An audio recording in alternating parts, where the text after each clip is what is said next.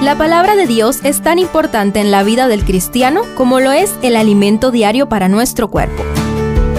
Estudia con nosotros el capítulo del día en Reavivados por su palabra.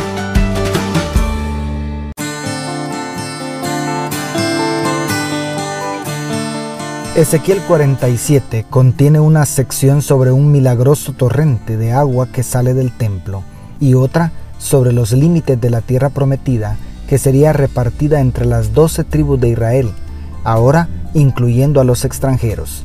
Escudriñemos juntos las lecciones de la sección del arroyo. Primero, de lo literal a lo escatológico a lo espiritual.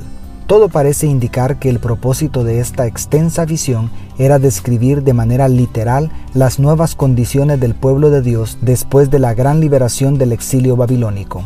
Lamentablemente, debido a la apostasía de Israel, estas profecías nunca alcanzaron su pleno cumplimiento. Sin embargo, Dios nunca se rinde y se propone cumplir sus promesas con el Israel espiritual bajo el nuevo pacto. Obviamente, no todos los detalles se pueden aplicar, pero Apocalipsis 22, 1 y 2 explica lo que sí se cumplirá.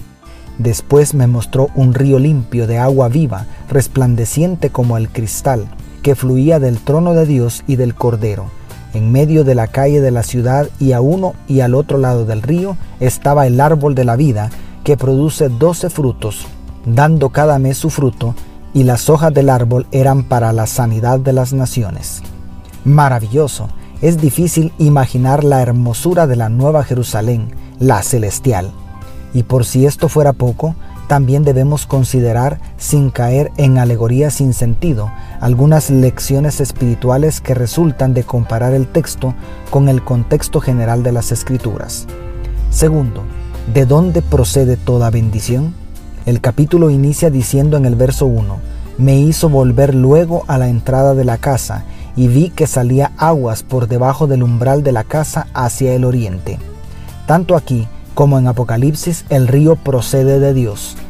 Esto ilustra perfectamente una preciosa verdad expresada nítidamente en Santiago 1.17.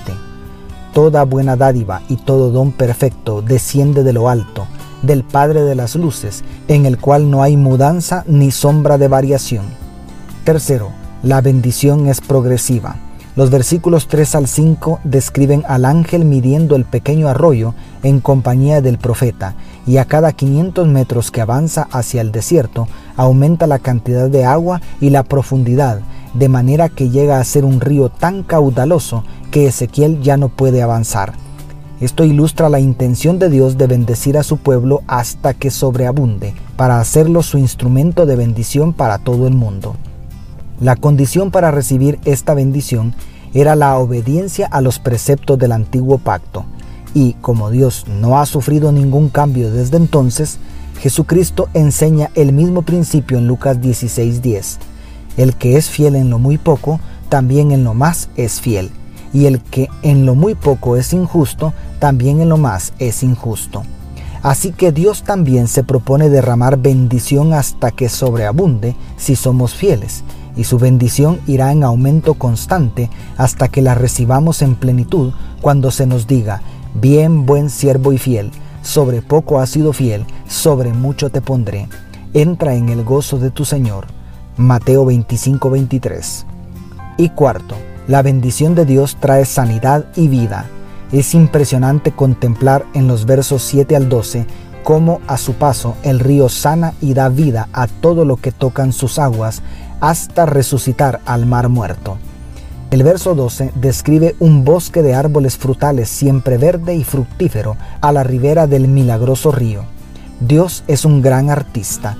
Él desea hacer de nuestras vidas una verdadera obra de arte a pesar de la tragedia del pecado. Sus bendiciones son permanentes, incluso autosostenibles. ¿Cuántos hemos sido frustrados buscando la felicidad en los placeres efímeros y en las riquezas perecederas?